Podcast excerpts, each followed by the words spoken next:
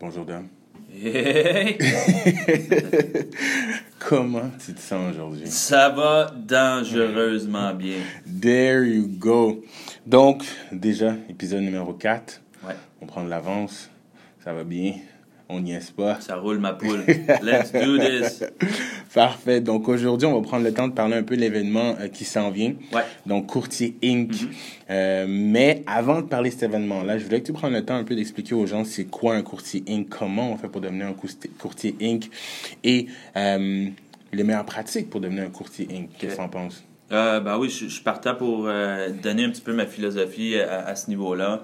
Courtier Inc., pour moi, c'est un courtier qui gère son, euh, sa business comme étant, euh, excuse-moi, qui gère son entreprise comme étant une business. Donc, c'est pas un solopreneur, mais bien une entreprise, une entité et puis euh, un homme d'affaires. Effectivement, faut juste pas confondre avec.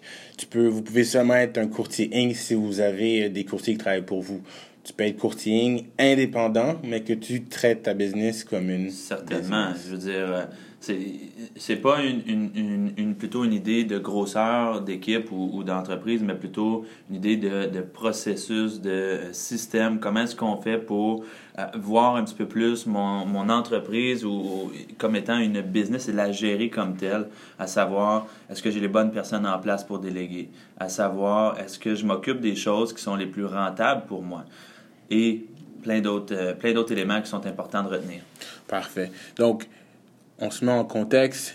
Si moi, je suis un nouveau courtier, c'est sûr que je n'ai pas nécessairement les moyens d'un courtier établi. Comment je fais pour commencer à travailler euh, sur cette perspective pour ma propre Non, ça commence avec un mindset, ça commence pas avec de l'argent, à savoir, euh, je pense qu'il faut se détacher émotion- émotionnellement des transactions et euh, penser un petit peu plus au client. Des fois, les, on entend dire que euh, ben, je veux être présent pour mon client pour si je veux être présent pour ça. En réalité, est-ce que tu lui donnes un service ou c'est plus une impression que tu as? Je donne un exemple, la présence au notaire.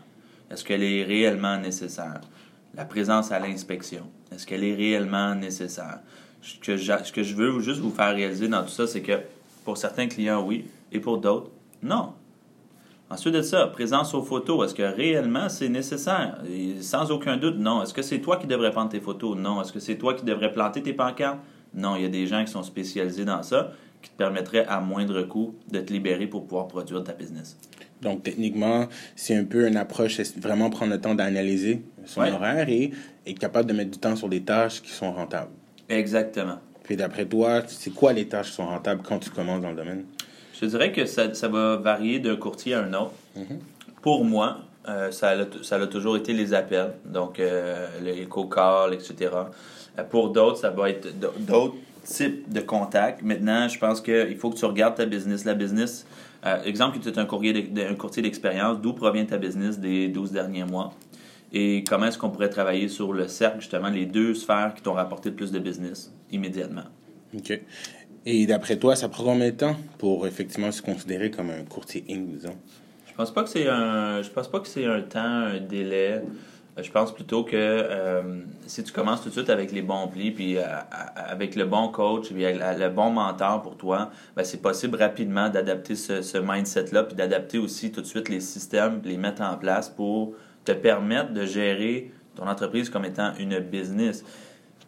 En immobilier, là, on, est, on porte plusieurs chapeaux, que ce soit le chapeau finance avec nos clients pour leur expliquer où les montants vont aller, etc. Le chapeau d'investisseur, le chapeau euh, X, Y. Mais il y en a un dans ceux-là qu'on oublie souvent, c'est le chapeau qu'on gère une entreprise et que s'il n'y a pas de revenus qui rentrent dans une entreprise et qu'on ne gère pas les dépenses, à ce niveau-là, on va faire faillite. C'est vrai. Et d'après toi, quelle est l'une des tâches qui euh, empêche le plus les courtiers de devenir un courtier Inc?? Euh, les tâches, Une des tâches principales que tu as l'impression qu'habituellement les courtiers prennent, perdent beaucoup de temps sur cette tâche-là qui n'est pas nécessairement rentable immédiatement? l'administration. Je pense qu'ils investissent énormément de temps pour préparer leurs fiches, préparer des posts réseaux sociaux, pour tout ce qui est admin, qui en réalité devrait être délégué à l'extérieur. Aujourd'hui, on a, pour débuter, les gens qui débutent, on peut avoir des assistants virtuels qui coûtent presque rien. Euh, quand le temps avance puis que vous, de- vous devenez plus occupé, il y a des assistants sur place, une adjointe administrative, une coordonnatrice de transactions. C'est des, choses qu'on doit mettre en place pour vous libérer de, de ce... C'est pas ça qui est rentable pour vous. Même jamais ta fiche est wow, tu vas la vendre plus rapidement, oui, mais ce qui est rentable pour toi, c'est de rapporter de la nouvelle business à l'intérieur de la maison. Effectivement. Et dans l'optique de courtier tu peux me donner une des tâches qui est le plus rentable? Pour moi, les appels. Sollicitation, prospection, c'est un no-go. Garde, c'est trois heures par jour et, je me dois de, euh, de les faire. Euh, plus plus l'équipe grandit, plus ça devient difficile pour moi de, de, de, trouver le temps d'y faire. N'empêche que je sais que c'est ça ma vache à lait. Puis je sais exactement c'est sur ce quoi je dois focuser pour être capable de ramener de la business. Et il faut prendre en considération un sujet peut-être un peu tabou dans le domaine. Il euh, faut effectivement que les courtiers apprennent à bien gérer leur argent. Ouais, euh, ouais, toi, d'après toi, c'est quoi un, un, conseil que tu pourrais donner aux courtiers pour bien apprendre à gérer leur argent? Le premier conseil, je pense que je dirais à un courtier, c'est que l'argent qui rentre dans ton compte de, de, ton, de ton compte de banque pardon, n'est pas la tienne.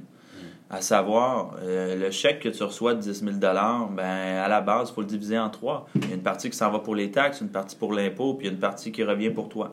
Euh, donc, souvent, les courtiers prennent cet argent-là et puis ils partent avec et, ils dépensent. Mais en réalité, il y a juste un tiers de cet argent-là qui est réellement à toi pour ton mode de vie. Euh, ça te prend un certain montant qui reste dans ton compte de banque pour continuer à rouler ta business. Puis après ça, à la fin de l'année, il ben, faut que tu payes monsieur le gouvernement. Là. Et qu'est-ce que tu dis aux courtiers qui vont euh, appliquer la rhétorique que ben, quand tu es courtier, il faut dépenser avant de faire de l'argent? Je pense que c'est la pire bullshit qu'on a inventée sur Terre. Je pense qu'on est capable d'avoir des modèles d'affaires aujourd'hui qui nous permettent de faire énormément d'argent sans avoir énormément de dépenses. Mm-hmm. Vous savez, le, le, le téléphone étant l'outil de travail le moins dispendieux qu'on peut avoir. On peut faire des milliers, des, centaines de milliers de dollars juste avec un téléphone. Euh, puis on rajoute un adjoint, je pense qu'à 30-35 000 par année, tu es capable de faire énormément d'argent. Maintenant, ça dépend de ta vision. Si on est un courtier qui préfère, tout le monde préfère quelque chose d'un petit peu plus passif, mais je pense que c'est pas la bonne approche dans les débuts. Euh, c'est dispendieux le passif, mais c'est une option. C'est quoi le passif? Euh, publicité, réseaux sociaux. OK. Euh, ça peut être des flyers. Mhm. Ça peut être euh, tout, tout, ce qui est plutôt marketing plutôt que proactif. Donc, c'est plus cette optique-là qui, qui est très dispendieuse. Si jamais vous mhm. commencez à lancer des campagnes publicitaires et autres, ben, tu dois t'attendre à dépenser énormément d'argent. OK, je comprends. Donc, je vais t'arrêter tout de suite. Pourquoi je veux pas que tu donnes trop d'informations parce qu'on a un événement qui s'en vient. Donc, il faut être capable de... d'en garder un peu. d'en garder un peu.